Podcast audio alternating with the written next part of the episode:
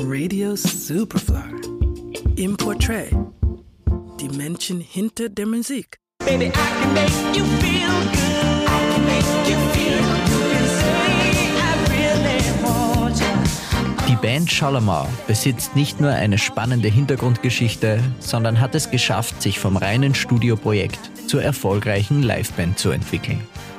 Die Geschichte der Band beginnt dabei, als der amerikanische Manager Dick Griffey, der am Set der TV-Show Soul Train arbeitet, beschließt, sein eigenes Label Solar Records zu gründen.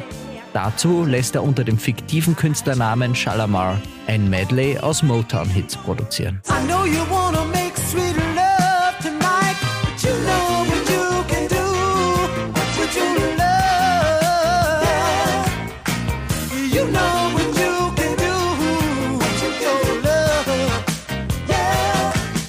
Die Platte, die den Titel Uptown Festival trägt, hat Erfolg.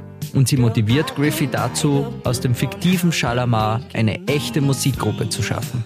Die Bandmitglieder castet er schließlich mehr oder weniger direkt aus Soul Train. Another match the love you're giving to me.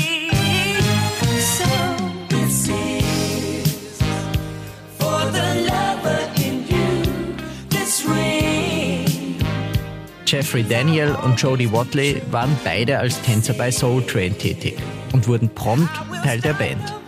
Was bleibt, ist die Frage nach dem Leadsänger. Gary Mumford und Gerald Brown sollten je die Position füllen, doch sie beide waren nur kurz Teil der Band.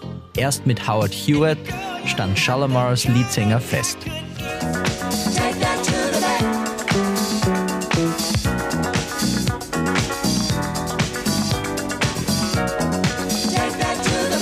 Das Trio veröffentlichte selbst während den Umbruchsphasen Hit um Hit und schaffte es von 1977 bis 1985 jährlich in den britischen Charts sowie den US-amerikanischen RB Top 100 zu landen. Stilistisch entwickelt sich die Band von Soul über RB hin zu Disco. So begann Ende 1978 mit Take That to the Bank die Dance-Soul-Ära der Gruppe bevor Shalamar in den frühen 80er Jahren zum Star der Disco-Szene wurde.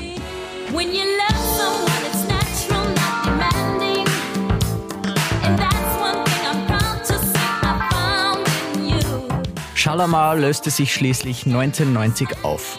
Doch die Band wurde 2001 von Howard Hewitt, Jeffrey Daniel und Carolyn Griffey, der Tochter des Managers Dick Griffey, neu gegründet. Damit touren Shalamar auch 2023 mit ihrer Friends 40th Anniversary Tour. Julian Umhaller für Radio Superfly.